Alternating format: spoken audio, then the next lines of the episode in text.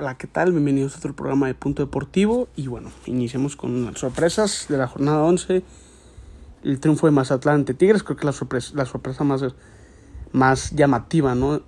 de la jornada, porque Mazatlán de, visitante no, no genera puntos, no saca puntos, pero bueno, la saca ante la segunda plantilla más cara de la liga y en una cancha muy complicada, ¿no? y el triunfo de Pachuca ante Toluca también es opresivo. La verdad, Pachuca no se vio agobiado, no se vio sufriendo, aunque por momentos sí, pero bueno, sacó el triunfo en, el Nemesio, en el, la Casa del Diablo y la contundente victoria, ¿no? El mal funcionamiento de Guadalajara, el funcionamiento pobre que, que presentó el equipo de Víctor Manuel Bucetich, pero bueno, vamos a comenzar con la jornada. Eh, Puebla Atlas, un partido que los dos necesitaban el triunfo, no les debe nada el empate. Y bueno, el conjunto rojinegro saca el triunfo con anotación de Aldo Rocha al minuto 73. Un cabezazo letal, nada que hacer para el arquero internacional paraguayo mundialista Anthony Silva. Y bueno, gana el conjunto rojinero que ya lleva creo que seis partidos sin perder, siete. Es una racha importante para, para el Atlas, ¿no? En cuestiones de plantel y eso creo que ha sido un torneo muy grato, ¿no? Eh, Juárez Pumas más tarde, uno por uno. Jerónimo Rodríguez hace un garrafal error queriendo regresar el balón con la cabeza. Y Ariel Matías, ¿no? Aprovecha este, este error del conjunto universitario y lo abre el marcador al 17, 1 por 0 Iván. Y Juan Ignacio Dineno, ¿no? ¿Quién más? El mejor futbolista de los Pumas. Al 55 hace un gran gol. Más tarde, o más bien el sábado, a las 7, Tigres Mazatlán. Expulsión de Javier Aquino en el minuto 11. Bien expulsado para mí. Un poquito rigorista, pero bueno, a criterio del árbitro y ese árbitro lo, justificó que era expulsión, para mí también hubiese sido expulsión.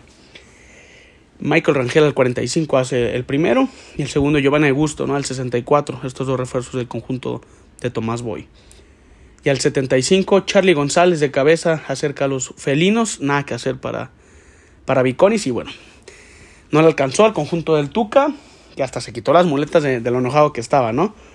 Y, es un personaje total el Tuca Ferretti. Para mí el mejor director técnico de la historia del fútbol mexicano, junto con Nacho Treyes, ¿no?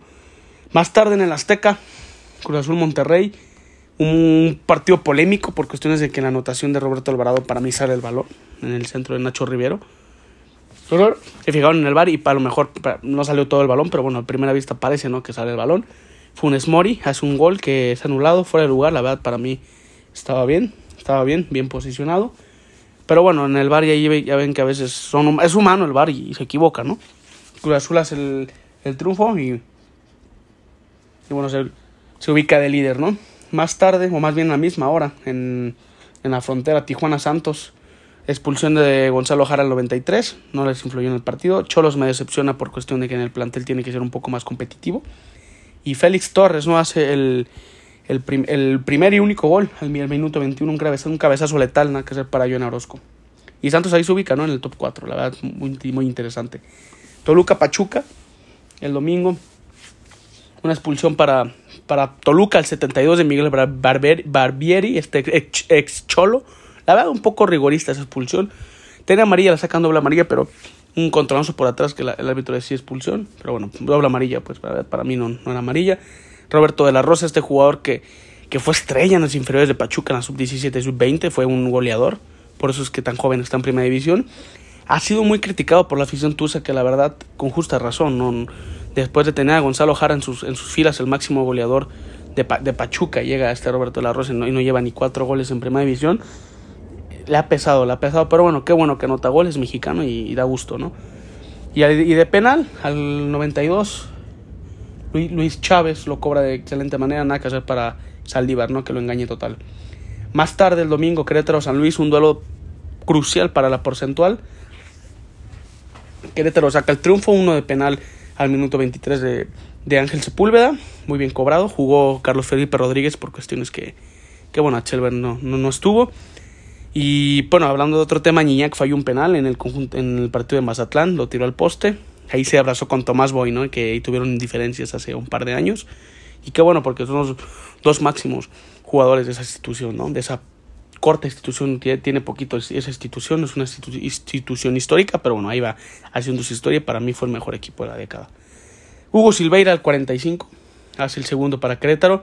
Y al 88 hace Nico Ibáñez el, el, el, gol para, para San Luis, que bueno, a San Luis le urge ganar porque ahí viene Atlas y al paso que va parece que Atlas se va a salvar de no pagar los 120, ¿no?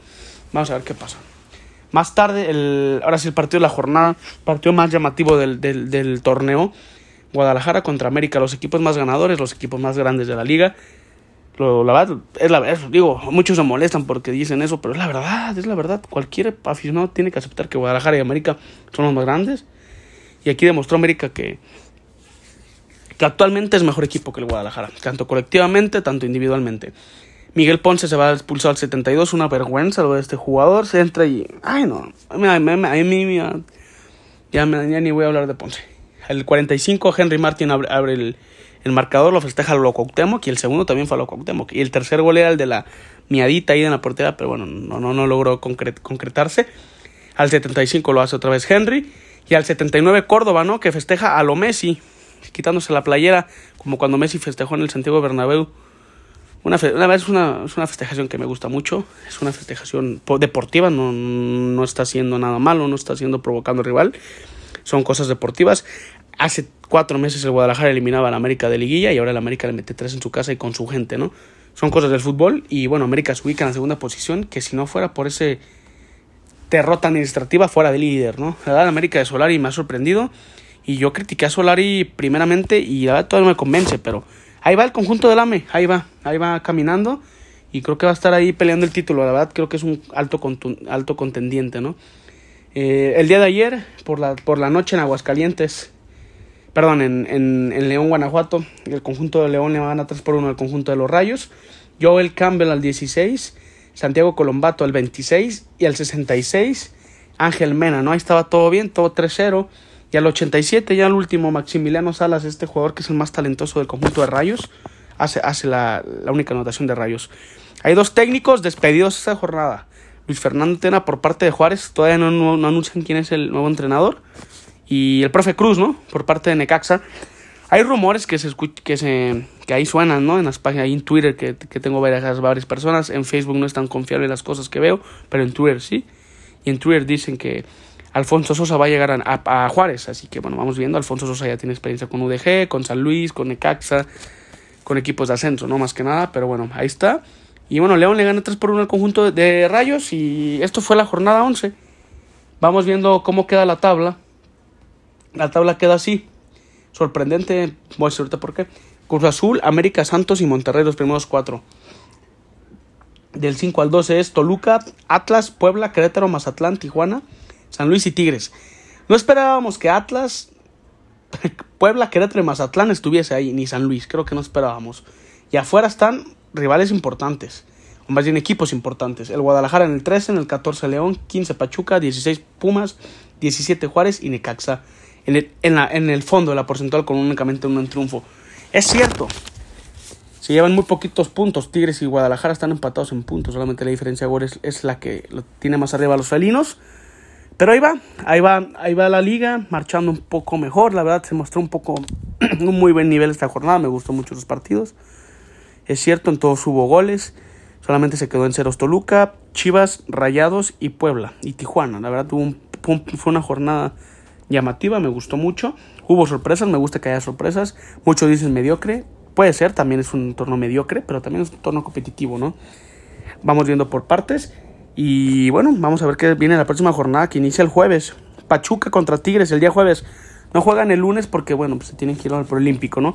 Esta jornada 12 se va a jugar sin jugadores de, la selección mexicana, de los que están convocados a los por ejemplo, Córdoba, no va a jugar con América.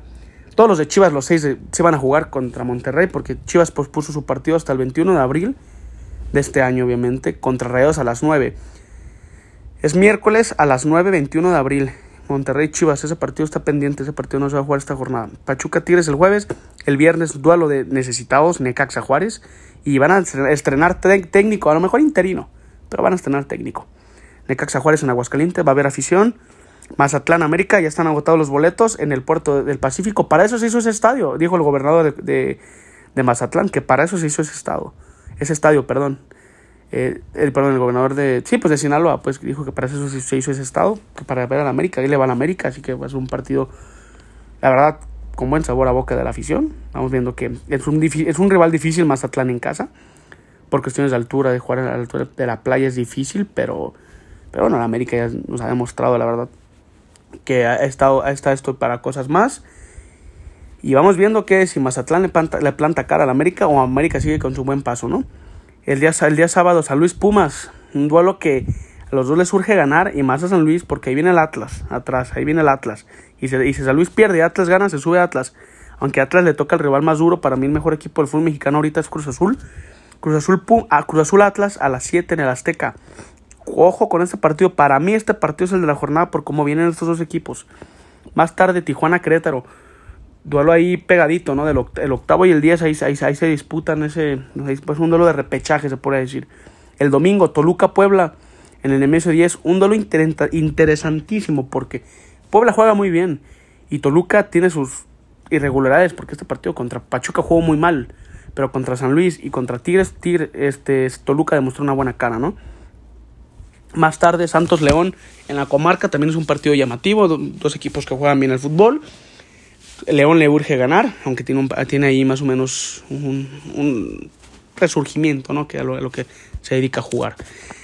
Y bueno, Monterrey Chivas el 21 de abril se pospuso porque Chivas tenía seis seleccionados. A muchos les molestó, a muchos les pareció bien. A mí me parece. Pues mira, si con los titulares el Guadalajara no juega nada, con la banca, muchos dicen, dale chance, sí, dale chance, pero también puede ser ese pretexto que perdiste porque no jugaste con titulares. Pelais y Bucetich ayer salieron a, a, rectificarse que van a seguir aquí, que es una vergüenza. Ya hay multas para el conjunto del Guadalajara, salieron hoy las multas que van a multar a los jugadores por uso de, celular, más dicen que menos Instagram y más, y más entrenamientos.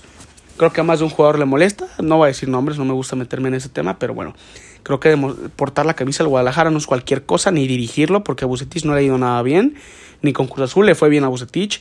A lo mejor es un equipo para equipos es un director, perdón, técnico para equipos menos que tengan menos presión, pero bueno. Y es el Rey Midas, sí, es el Rey Midas, es un gran director técnico, no digo que uno de los mejores, pero no, no funciona en Guadalajara. Va bien la cosa ahí, son los jugadores, el director técnico. Después de Almeida ya pasó Cardoso, pasó Tomás Boy, pasó Luis Fernando Tena y pasó Pusetich en menos de tres años ya han pasado cuatro técnicos. Eso habla de la inconsistencia del Guadalajara, ¿no? De los técnicos, que no hay regularidad. Pero también es cosa de los jugadores. También para mí, la mayor culpa la tienen los jugadores. Bucetich y Peláez también tienen parte culpa, pero no, no es como que sea el mayor culpable. Ni, y a Mauri también, pero a Mauri ha desembolsado lo que, lo que le han pedido. Desembolsó hace, en diciembre del 2019, un dineral para traer a cinco o seis jugadores. Pero bueno, ese es otro tema. Y pues bueno, ya saben, el podcast lo subo el, próximo lunes, el próximo lunes, el partido último es el domingo. Y bueno, el lunes lo subo y pues ya saben. Gracias aquí por, por estar. Y este fue un poco más cortito. Ahí tengo unos problemillas personales que la verdad no tengo, no me siento tan bien como para hablar de esto ahorita.